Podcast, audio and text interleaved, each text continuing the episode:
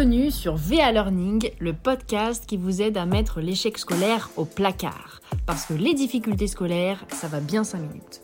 Je suis Valentine Armbruster, coach certifié et auteur du livre Dépasser les difficultés scolaires, ni cancre ni dyslexique, peut-être kinesthésique publié aux éditions Albin Michel. Et pendant plusieurs années, j'ai accompagné des élèves en difficulté scolaire en leur partageant ma méthode qui m'a permis d'aller jusqu'en master sans redoubler, malgré le fait que l'enseignement ne m'était pas adapté. Chaque semaine, je vous partage un épisode dans le but de vous en apprendre davantage sur la pédagogie, mais aussi pour aider votre enfant à optimiser son apprentissage en vous donnant des astuces et des méthodes concrètes.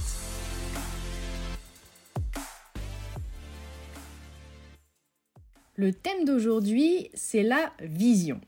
Alors, développer une vision professionnelle pour sa vie, qu'est-ce que ça sous-entend?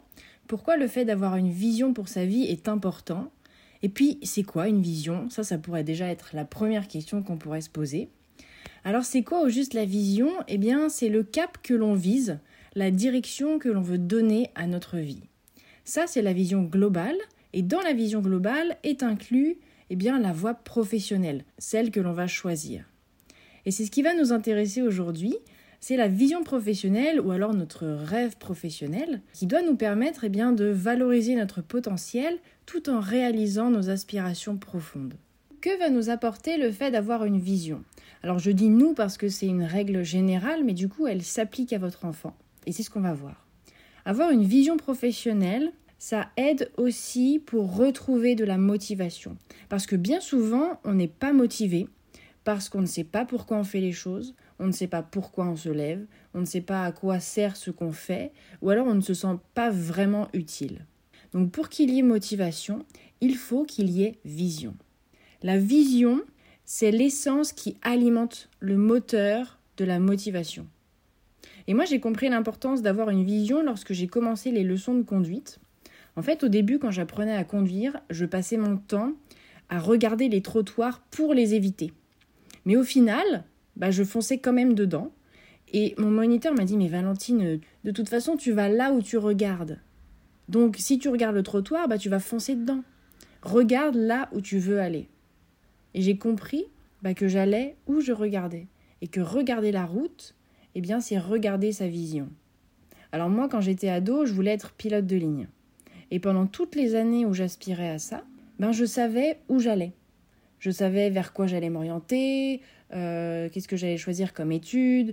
J'avais une vision, donc j'avais une direction, j'avais une route que je pouvais regarder. J'avais un objectif. Et puis quelques années après, je me suis aperçu que passer ma vie dans un cockpit, ben c'était pas spécialement mon truc, et que ce que je voulais, c'était surtout euh, avoir un uniforme, euh, faire des voyages, le salaire, donc c'était pas vraiment pour les bonnes raisons.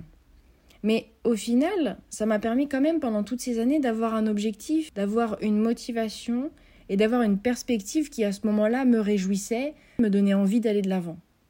Alors cette vision-là a changé, mais en fait c'est pas grave si la vision change. L'important c'est de toujours avoir une vision et que cette vision s'ancre dans les possibilités et les goûts de l'adolescent. Dans le précédent podcast, je vous ai donné des pistes pour trouver les véritables points forts de votre enfant. Donc dans quoi est-il volontaire? Qu'est-ce qu'il fait avec facilité? Qu'est-ce qu'il aime faire? Et c'est ce que j'ai appelé le détecteur de potentiel. Donc j'ai créé le détecteur de potentiel justement pour vous aider à accompagner votre enfant dans sa réflexion pour trouver sa voie. Parce que forcément, ce qui va le motiver, ça va être quelque chose qu'il aime, qu'il attire, du moins qui suscite son intérêt. Donc il faut vraiment voir ça comme un travail d'enquête. Il faut envisager toutes les pistes, puis faire le tri. Donc en partant des réponses que vous aurez obtenues à l'étape précédente, vous pouvez ensuite poser ces questions. Alors, la première question, ça peut être, maintenant que tu as conscience de ce point fort, ou alors de cette capacité, de ce talent, est-ce qu'il y a un rêve ou une aspiration derrière ça? Je vous donne un exemple que j'ai eu. C'était un ado qui euh, aimait faire du foot. Alors je discute un petit peu avec lui et je lui dis donc tu as dit que tu aimais faire du foot, c'est ça? Oui oui, c'est ça. Et je lui dis tu fais partie d'un club, tu en fais avec des amis euh, Non, c'est plutôt avec des amis. Je lui dis d'accord. Et alors quand tu fais du foot avec tes amis, euh, déjà est-ce que tu en fais souvent? Il me dit euh, oui, quelques fois par semaine. Ok. Est-ce que tu aimerais en faire plus souvent, tous les jours? Non, non, pas trop. c'est juste comme ça pour rigoler. Ok. Est-ce qu'il y a d'autres choses que tu aimes faire qui t'apportent du plaisir? Bah oui, quand j'ai le temps, j'aime bien aider ma mère. D'accord Et alors quand tu aides ta mère, qu'est-ce que tu fais? Je l'aide pour les courses, parfois je l'aide un peu pour la cuisine. Ok Et comment tu te sens alors quand tu l'aides pour les courses et quand tu l'aides pour la cuisine? Bah je me sens utile, euh, je suis content. Ok, tu te sens utile, t'es content. Et est-ce que ça t'arrive aussi d'aider d'autres personnes que ta maman? Euh, oui, ça m'arrive aussi d'aider des personnes âgées, parfois à porter leurs courses, ou des voisins qui ont besoin d'aide pour un truc, je leur rends service. Ok, tu leur rends service, et qu'est-ce que tu ressens à ce moment-là? Ben, je me sens utile, tu te sens utile, et qu'est-ce que tu ressens comme émotion? De la joie. Ok, tu te sens utile, tu ressens de la joie. Est-ce que tu aimerais aider encore plus de monde? Est-ce que tous les jours, si tu avais la possibilité d'aider une personne, t'aimerais le faire? Oui, ça j'aimerais bien. Ok. En fait, on est parti du foot, donc de quelque chose qui lui paraissait évident, un loisir, quelque chose qu'il aimait faire. On a discuté un petit peu, j'ai reformulé ce qu'il m'a dit et on est parti sur complètement autre chose.